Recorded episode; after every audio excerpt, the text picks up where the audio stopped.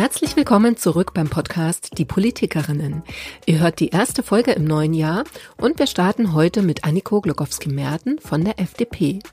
Sie hat schon vor der ersten Sitzungswoche des Bundestags Termine in Berlin und daher habe ich sie für den Podcast heute in ihrem Büro im Jakob-Kaiser-Haus getroffen.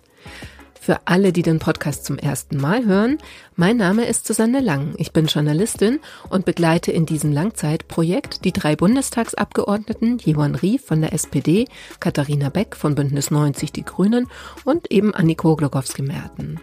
Die drei geben in regelmäßigen Gesprächen einen Einblick in ihre Arbeit und in ihren Alltag. Jenseits ihrer politischen Fachthemen geht es bei uns auch immer wieder um die Frage, wie Frauen sich stärker politisch einbringen können, warum sie oft zögern und mit welchen Hindernissen sie nach wie vor konfrontiert sind, wenn sie sich politisch engagieren wollen. Alle bisher erschienenen Folgen könnt ihr auf der Webseite www.diepolitikerinnen.de und auf allen gängigen Podcast-Plattformen nachhören. Anniko Glogowski-Merten ist nun seit gut einem Jahr kulturpolitische Sprecherin der FDP-Bundestagsfraktion. Als Kunstwissenschaftlerin ist die Kultur ihr Herzensthema, wie sie immer wieder sagt.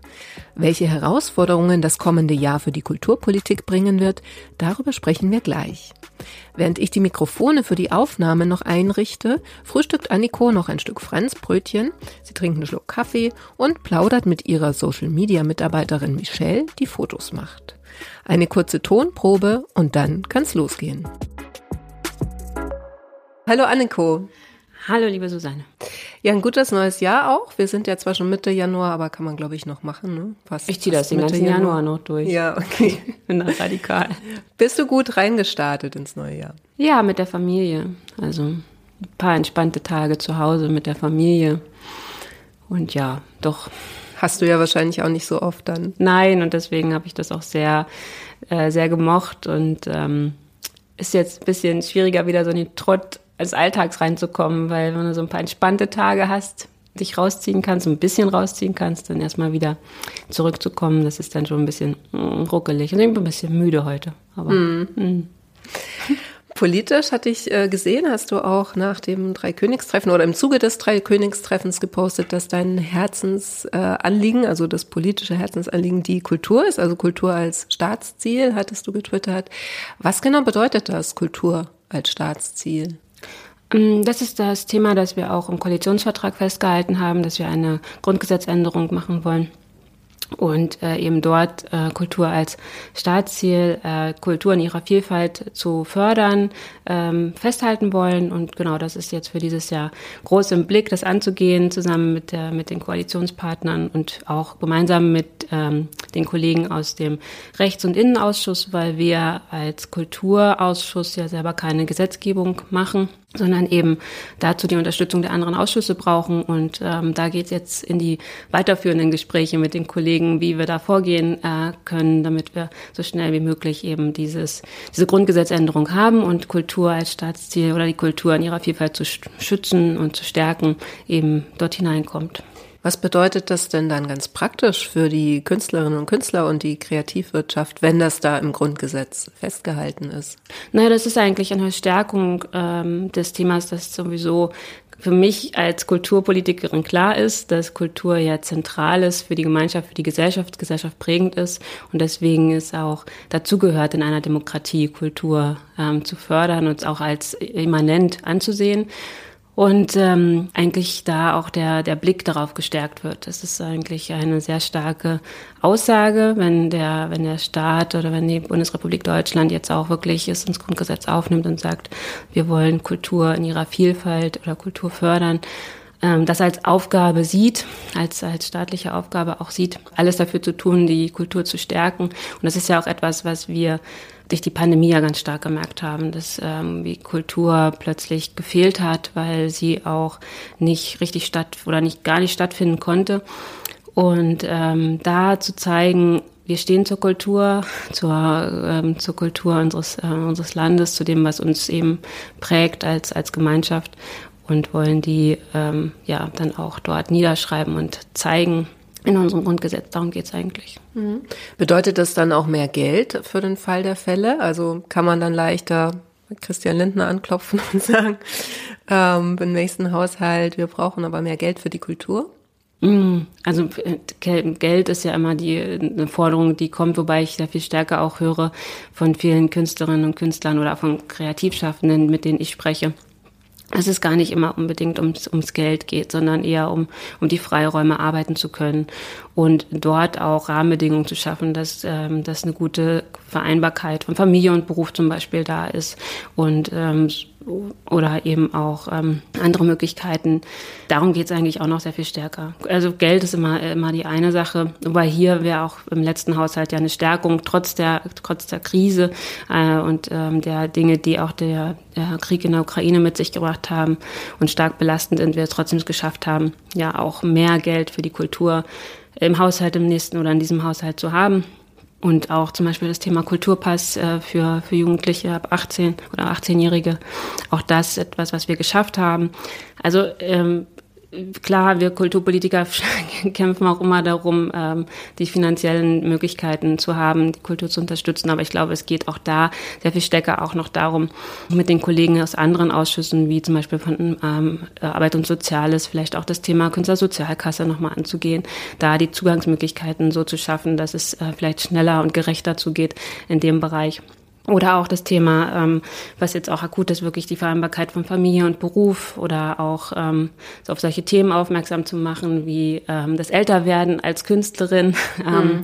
Das ist auch etwas, ähm, was sehr spannend ist und was auch ähm, herausfordernd ist. Ähm, ich führe Gespräche mit äh, Schauspielerinnen, mit Musikerinnen, die eben sagen, es wird für sie mit zunehmendem Alter auch schwerer gebucht zu werden, auf der Bühne auftreten zu können, weil natürlich da auch immer der Fokus auf eher jüngeren äh, Kolleginnen liegt und das auch zu durchbrechen und da auch das, diese Themen anzusprechen. Ich glaube, darum geht es auch ganz stark. Mhm. Äh, was kannst du als Politikerin da dann machen? Wie hoch ist da dein Einfluss? Also wenn wir jetzt bei dem Beispiel der Rollenbesetzung oder das ist ja letzten Endes auch eine Form der Diskriminierung, dann so eine Altersdiskriminierung, mhm. ja, ne?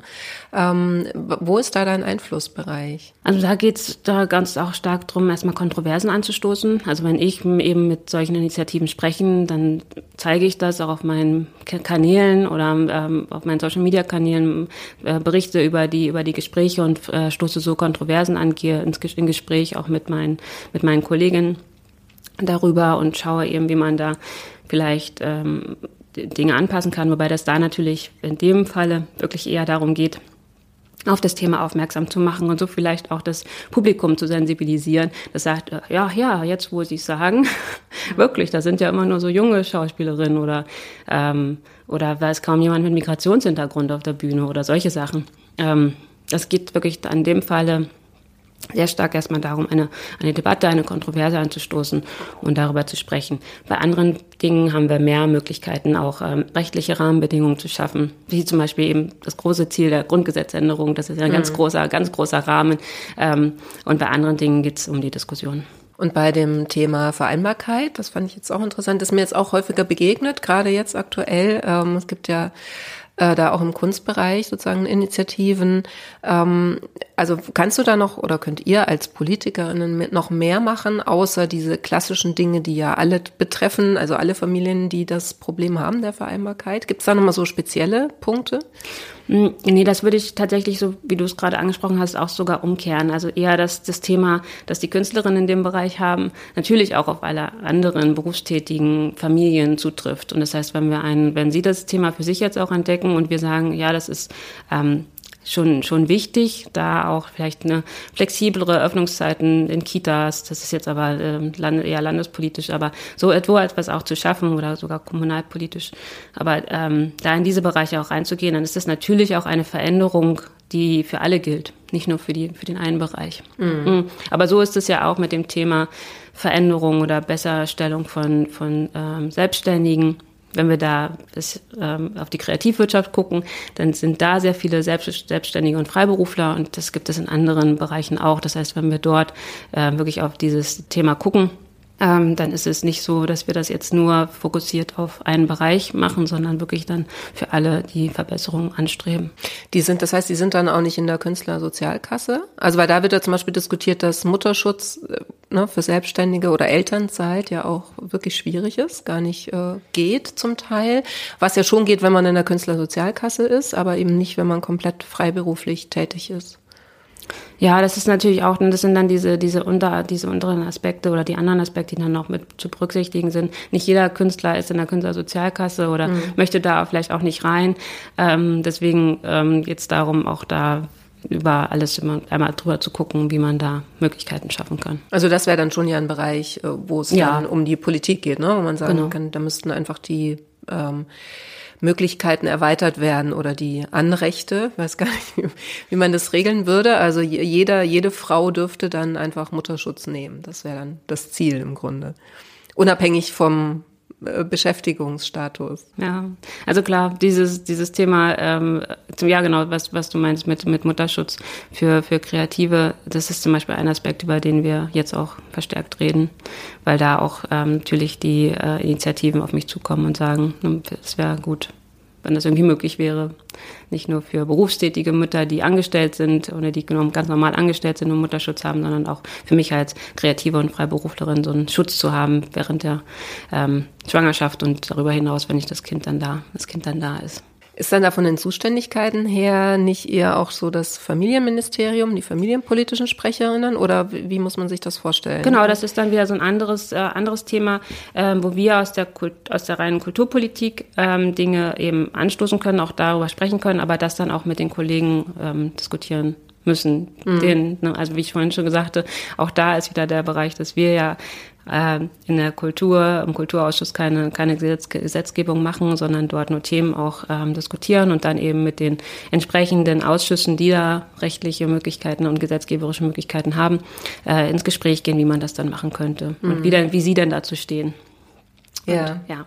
Und das ist ja auch das, äh, das Spannende oder das ist auch das, ähm, wo, äh, wo wir dann auch oder wo dann auch die, die ähm, Kollegen aus den anderen Ausschüssen auch sagen, ach, bei euch gibt es das dann auch oder ne, bei euch sind diese Probleme oder diese Problemlagen und dann auch ganz dankbar sind, wenn man ihnen davon erzählt und berichtet.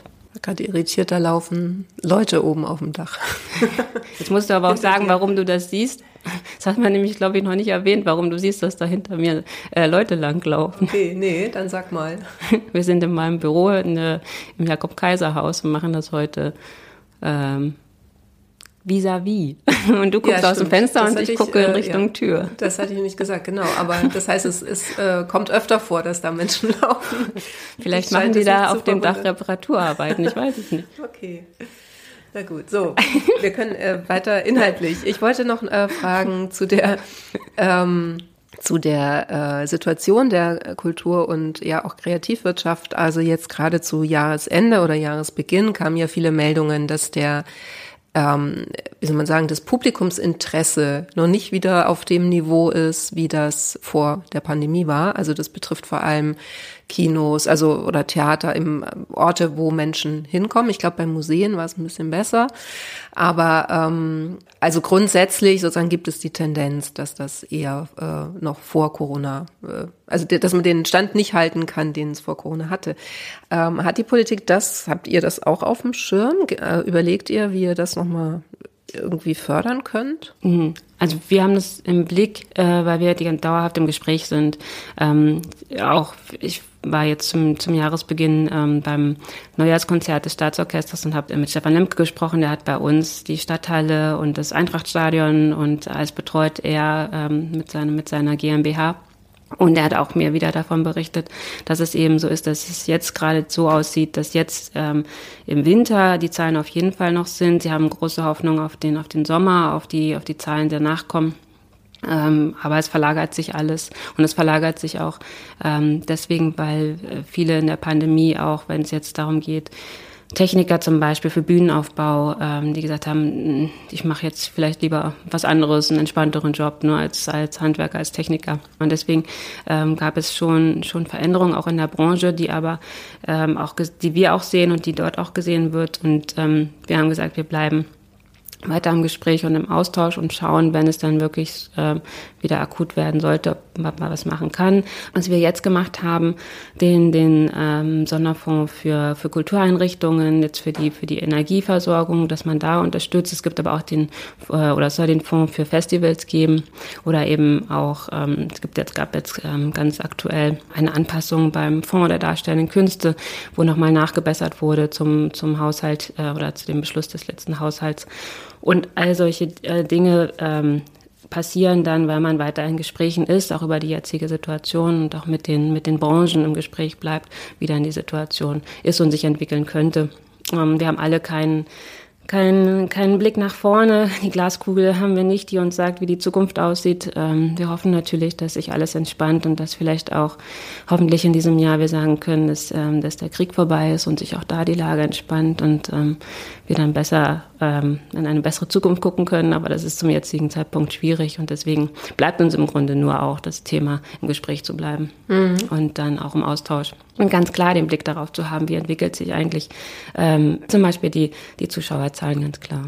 Und ich habe auch äh, gehört, ähm, dass es sogar schwierig ist bei, bei größeren oder bei Highlight-Konzerten, die Bude wirklich voll zu kriegen, in Anführungsstrichen. Bei anderen, bei anderen klappt es. Aber ähm, ja, das ist äh, wirklich auch etwas, was wir ja, im Gespräch und im Blick haben. Du hast eben schon Zukunft, was die Zukunft bringt, angesprochen. Ja. Das äh, ist eine gute Überleitung, weil ähm, also die FDP hatte ja drei Königstreffen. Mhm.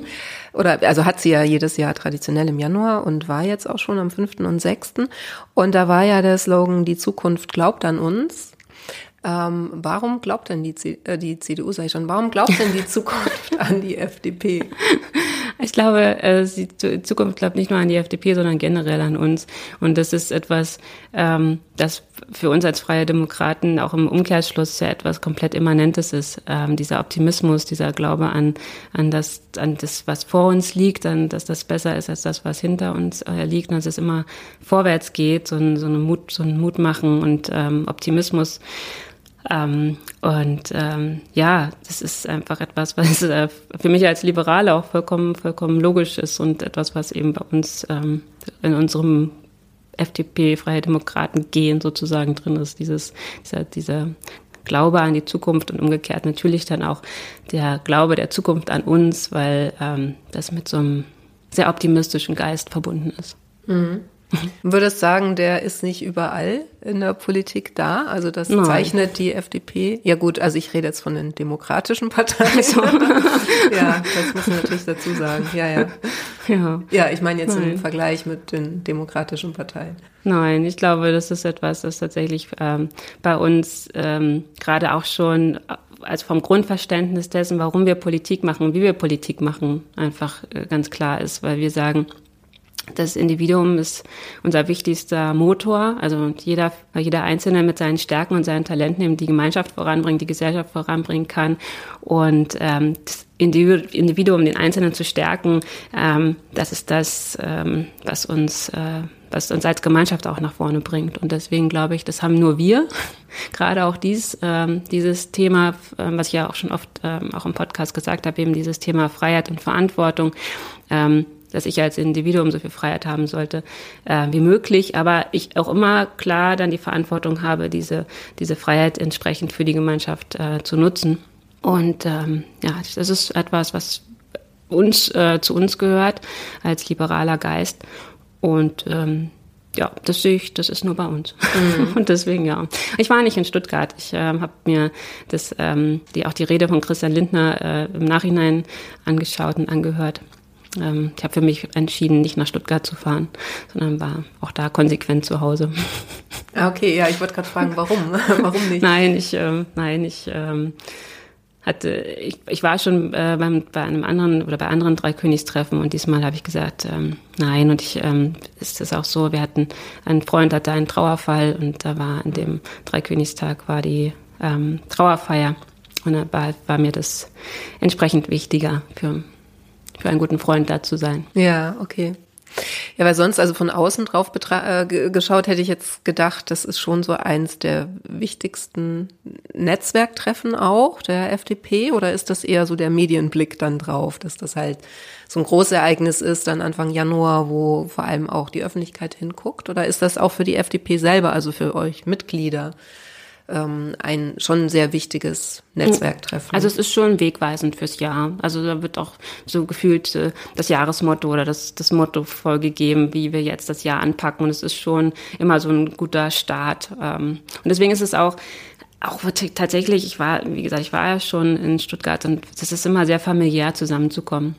Aber gleichwohl finde ich auch die, ähm, die Treffen, die wir dann äh, im Kreisverband oder im Bezirksverband machen oder sogar im Landesverband, wenn wir da jetzt uns zum Jahresanfang treffen, finde ich tatsächlich sogar noch wichtiger, als nach Stuttgart zu fahren, ähm, weil es für mich auch wichtig ist, äh, zu Hause die Menschen zu sehen. Und ähm, auch da freue ich mich darauf, dass das jetzt auch wieder äh, stärker möglich ist und mehr möglich ist, jetzt wieder mehr in den direkten Austausch zu gehen. Auch da haben wir hoffentlich jetzt dieses, diese Digitalkultur ein bisschen äh, überwunden, die natürlich auch praktisch ist und gut, so nicht. Ähm, aber äh, gerade vor Ort finde ich es schön, äh, mit, den, mit meinen Parteifreunden, Freundinnen auch direkt zu sprechen. Und da sind mir tatsächlich so diese Treffen wichtiger, die, mhm. kleinen, die kleinen Gespräche. Und Stuttgart ist, ist ja schön, da zu sein, äh, ist natürlich aber auch, ähm, es ist in Baden-Württemberg äh, gut, es ist ein bisschen Aufwand auch hinzukommen. Und ähm, ja, dieses Jahr habe ich, wie gesagt, vielleicht nächstes Jahr, mal gucken. Also es wird nicht registriert, wer kommt und wer nicht. Das hoffe Oder ich vermerkt. nicht. Das hoffe ich nicht, weil dann hätte ich jetzt einen Minuspunkt, weil ich nicht da war. Nein, nein, nein, so ist es nicht. So ist es nicht. Nein, nein. Und ich glaube, es ist auch für die für die beiden Württemberger Kollegen natürlich auch immer schön, dass ausgerechnet der oder nicht ausgerechnet ist das falsche Wort, aber der der Jahresauftakt bei Ihnen immer traditionell mhm. stattfindet, ist natürlich auch ein ähm, schönes Zeichen. Aber ich freue mich zum Beispiel auf den Bundesparteitag im April. Ähm, ich freue mich auf unseren Landesparteitag äh, Niedersachsen im März, wo wir uns als, als Landespartei neu aufstellen. Das ist auch ein wichtiger, wichtiger Parteitag dann, ähm, weil wir dort auch zeigen, nach der verlorenen, leider verlorenen Landtagswahl, dass, es, äh, dass wir ähm, kämpferisch sind und, äh, und das auch jetzt als Aufgabe sehen, in Niedersachsen äh, oder weiterhin als Aufgabe sehen, starke Stimme zu sein und trotz außerparlamentarischer äh, Opposition und deswegen freue ich mich auf den März und bis dahin ganz viele andere Termine vor Ort mit ja. den Kollegen. Ja, stimmt. Über die Wahl hatten wir dann, glaube ich, gar nicht mehr gesprochen nach der Wahl. Also wir haben vor mhm. der Wahl gesprochen. So, ne? Hat das dann auch inhaltliche Auswirkungen? Also werdet ihr überlegen, euch in bestimmten Bereichen anders aufzustellen? Mm, das heißt anders. Ich glaube, wir werden uns stärker fokussieren und fokussieren müssen. Ich kann jetzt nicht vorgreifen, weil das ist auch eine Frage des ähm, neuen Landesvorstandes, der ja dann im März auch, auch gewählt wird. Und ähm, bis dahin ist natürlich auch, oder es ist generell die Frage, äh, wie geht's mit der, mit der FDP in Niedersachsen weiter. Ganz klar ist, dass auch wir als Abgeordnete hier in Berlin jetzt auch gesagt haben, dass wir dann auch stärker noch ähm, äh, unsere Aufgaben ähm, auch auf Niedersachsen oder in den, in den Austausch in Niedersachsen gehen. Wir haben zum Beispiel ein neues Format entwickelt, wo wir als Abgeordnete alle zwei Wochen einen Bericht aus Berlin machen für alle äh, Parteifreundinnen in Niedersachsen. Ich habe das auch schon machen dürfen vor Weihnachten und bin da dann anderthalb Stunden im schönen digitalen Austausch mit, äh, mit Parteifreunden 25 haben sich da zusammengefunden. Das fand ich herausragend, weil es war so kurz vor Weihnachten und ich dachte, okay, wer schaltet sich denn kurz vor Weihnachten abends, so wo vielleicht Family und Quality Time oder irgendwelche Weihnachtsempfänge sind, keine Ahnung, in so eine digitale Veranstaltung, weil da jemand erzählt, wie es halt in Berlin läuft. Aber es waren 25, es war ein anregendes Gespräch, ging natürlich auch da viel um die Landes, ähm, äh, um den Zustand der Landespartei, aber sehr konstruktiv. Und deswegen ähm, ist das zum Beispiel etwas, was wir jetzt neu auch machen, um eben auch zu zeigen, wir sind da, wir ähm, sind auch Ansprechpartner für unsere Leute vor Ort, da wir ja jetzt eben durch den Wegbruch der Landtagsabgeordneten ähm, ja sogar noch viel stärker gefragt sind mhm. als Bundestagsabgeordnete. Ja, finde ich interessant, weil es gibt ja auch um, die umgekehrte These, dass die ähm, Bundesregierungsbeteiligung eher äh, der FDP eher schadet. Das liest man auch häufiger so. Ähm, oder gibt, glaube ich, auch in der FDP VertreterInnen, die das dann teilweise so sehen oder auch die Niederlagen so erklärt haben. Ist ja dann interessant, dass man eher das noch verstärkt, ne, den Austausch mit den äh, Abgeordneten aus Berlin, weil man könnte ja auch sagen, nee, man distanziert sich dann mal Nein, nein, auf gar keinen davon, Fall. Ja. Nein, nein, auf gar keinen Fall. Es ist sowieso das, das Wichtigste, auch zu Hause mit, mit den Kollegen und mit den Menschen vor Ort zu sprechen und auch die Politik aus Berlin eben zu zu erläutern, auch was mhm. wir hier tun, beziehungsweise was, ähm, was eben äh, die Regierung macht und was wir als Abgeordnete machen, das ist immer wieder noch berichtenswert und auch die Fragen sind eben da, dass wir dann wirklich in den die Diskussion und in den Austausch darüber gehen, ähm, weil das so eine Möglichkeiten sind, dass wir das auch wirklich machen können. Findest du denn auch, dass das eher dem Profil schadet der FDP, die Ampelregierung? Nein, also nein, ganz, also ich, das, da kommt ja wieder dieses Thema. Ich habe ja war ja schon Befürworterin der Ampel, bevor es überhaupt eine Ampel gab. Also ich habe ja schon im Wahlkampf gesagt, also ich könnte mir vorstellen, mit allen Schwierigkeiten und Herausforderungen, die es gibt, aber eine Ampel fände ich gut.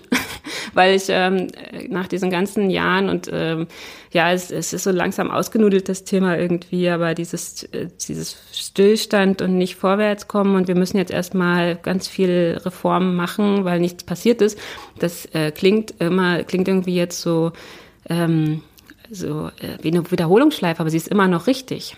Und es ist immer noch richtig, dass auch der, der Koalitionsvertrag, der natürlich auch geschlossen wurde, vor, bevor Putin auf die Idee kam, irgendwie äh, seine Großmachtsfantasien ausleben zu wollen, ähm, äh, dass der so und ähm, mehr Fortschritt wagen hieß und ähm, und dass wir immer, dass wir dazu stehen, dass es immer noch so ist und dass wir trotz der Reaktion auf die Krisen auch aktiv ins Gestalten gehen, ähm, das ist immens wichtig. Und ich glaube, das kann man, können wir auch immer noch nur in dieser Konstellation. Mhm. Das ist, das ändert, das hat sich nicht geändert. Das ist ähm, immer noch meine Überzeugung, weil ich auch die, die andere große äh, CDU-CSU-Fraktion äh, im Bundestag erlebe, in ihrer Art äh, erlebe. Und dann denke ich mir, nee, das, äh, Nein, das wäre auf jeden Fall nicht Fortschritt. Also das wäre nicht ja. dieser, dieses Fortschrittwagen, ähm, was wir wollten. Und deswegen ähm, finde ich das immer noch richtig. Ja, also gesellschaftspolitisch wahrscheinlich würde ich auch sagen, stimmt das auf jeden Fall. Ne? Die Frage ist dann wahrscheinlich eher in dem Bereich so, weiß ich nicht, Verkehrspolitik oder Wirtschaftspolitik oder Finanzpolitik. So. Ähm. Das sind Bereiche, da diskutiert man vielleicht ein bisschen mehr. Aber am, am, Ende findet man immer einen Konsens und da haben wir als FDP äh, vielleicht den ein oder andere, das eine oder andere, wo, äh, wo Parteifreunde stirnrund sind, warum wir das jetzt machen. In anderen Bereichen ist es bei den Grünen oder bei der SPD nicht anders. Und die haben auch ihre, ja, ihre Dinge, über die sie dann äh, bei sich eben ganz hart äh, diskutieren und eigentlich äh, im Grunde von ihrer Haltung her das gar nicht hätten machen dürfen, äh, mit, äh, so wie sie die letzten Jahre eben argumentiert haben. Und das, und das ist eben das Ding, diese drei Parteien, die äh, jetzt zusammenarbeiten für Deutschland, für die Bürgerinnen und Bürger, die alle ihre ähm, manchmal auch festgefahrenen Wege ähm, ein bisschen anpassen, sodass man wieder auf einen, auf einen zusammenkommt. Und deswegen, ja, klar, kann ich jetzt hier nur für die FDP sprechen, aber ich glaube, dass es eben in, oder weiß auch, dass es in den anderen Fraktionen auch nicht anders ist, dass über manche Diskussionen, äh, über manche Entscheidungen diskutiert wird. Ja, wie erklärst du dir denn dann, bleiben wir mal in Niedersachsen, weil das ja auch dein Bundesland ist, ähm, dass ihr die Wahl auch verloren habt oder beziehungsweise auch nicht die 5-Prozent-Hürde geschafft habt, was euch ja sehr wichtig war ne, als Ziel? Ja, ja, und es ist auch tatsächlich etwas, was ich nicht erwartet habe.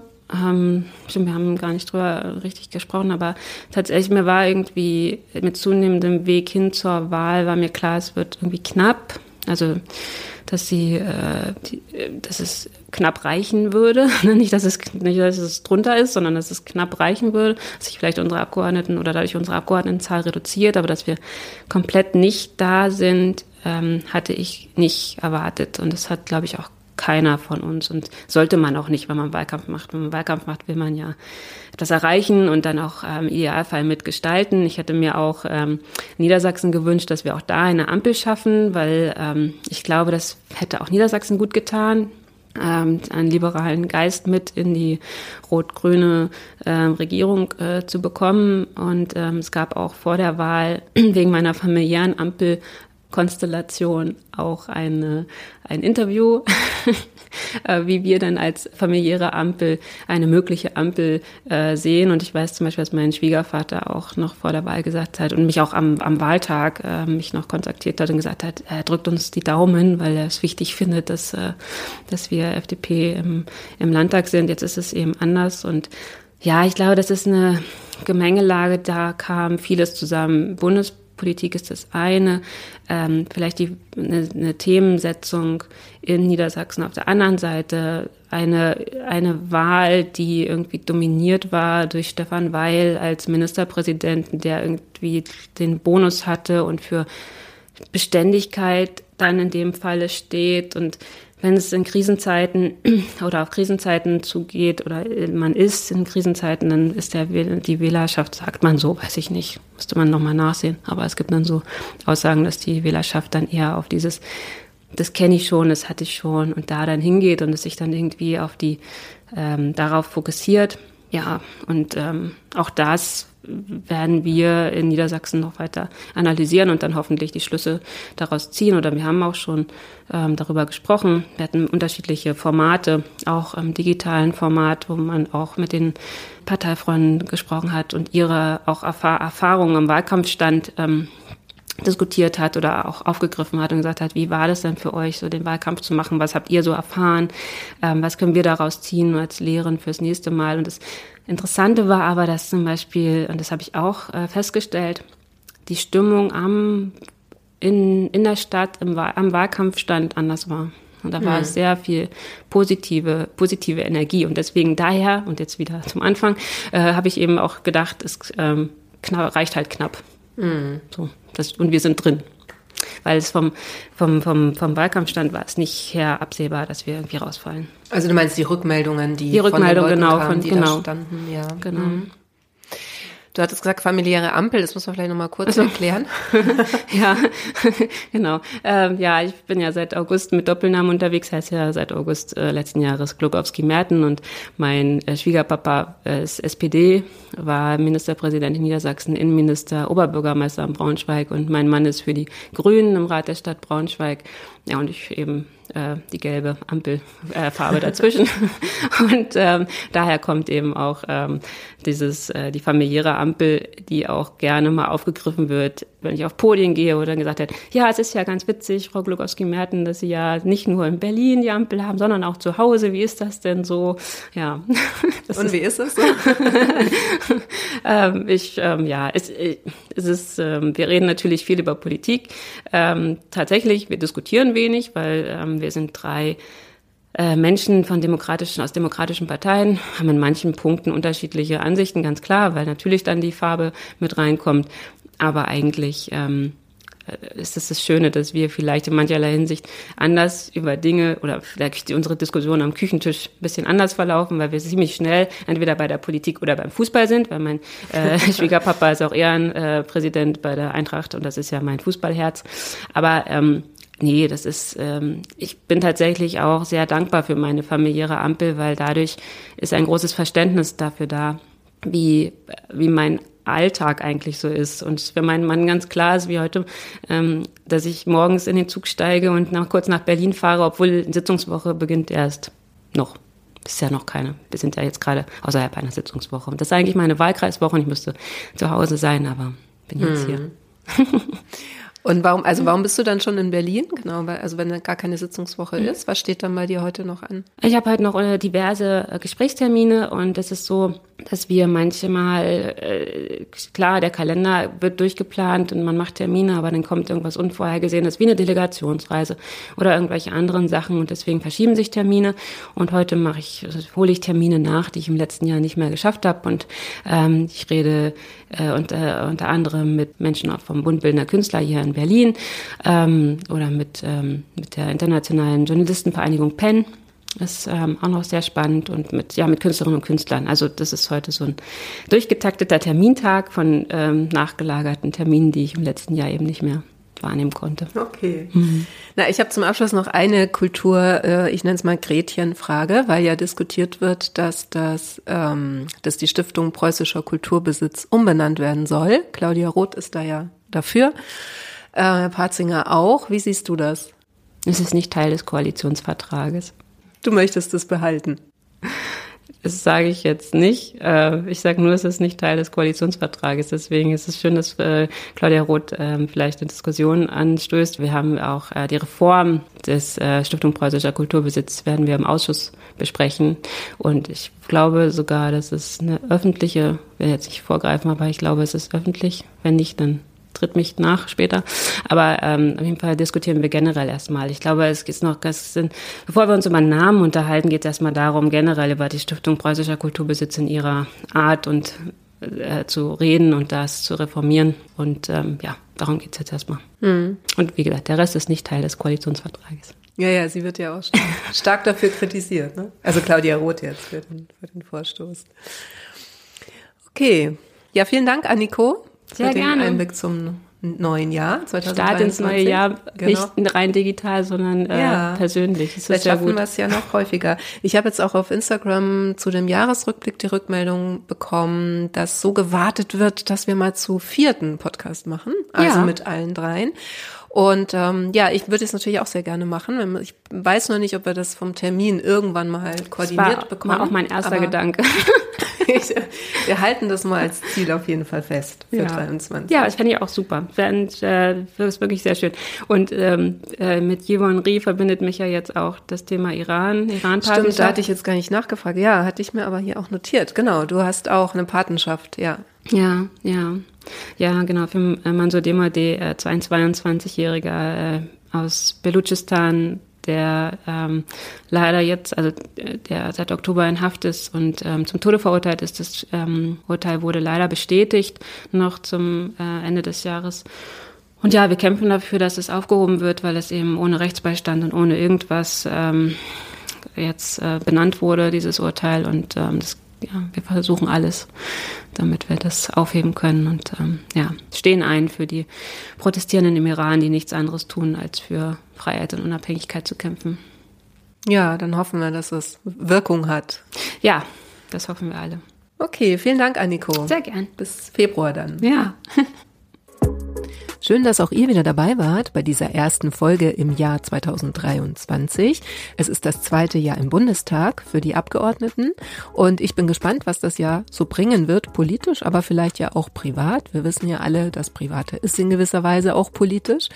Und bei uns geht es dann nächste Woche auch gleich weiter mit einem etwas privateren Einblick tatsächlich, denn ich habe Yvonne Rie besucht in ihrem Berliner Zuhause, das tatsächlich ein ganz besonderes ist, weil sie in einer Abgeordneten-WG lebt. Falls ihr noch mehr über das Projekt wissen möchtet, findet ihr alle Infos dazu auf der Webseite www.diepolitikerinnen.de. Selbstverständlich könnt ihr den Podcast gerne abonnieren. Empfehlt ihn weiter, wenn er euch gefällt. Gebt uns Likes, kommentiert auch gerne. Ihr könnt mir auch gerne E-Mails mit Anregungen oder Kommentaren schicken. Und äh, wir hören uns dann nächste Woche. Bis dahin, macht's gut.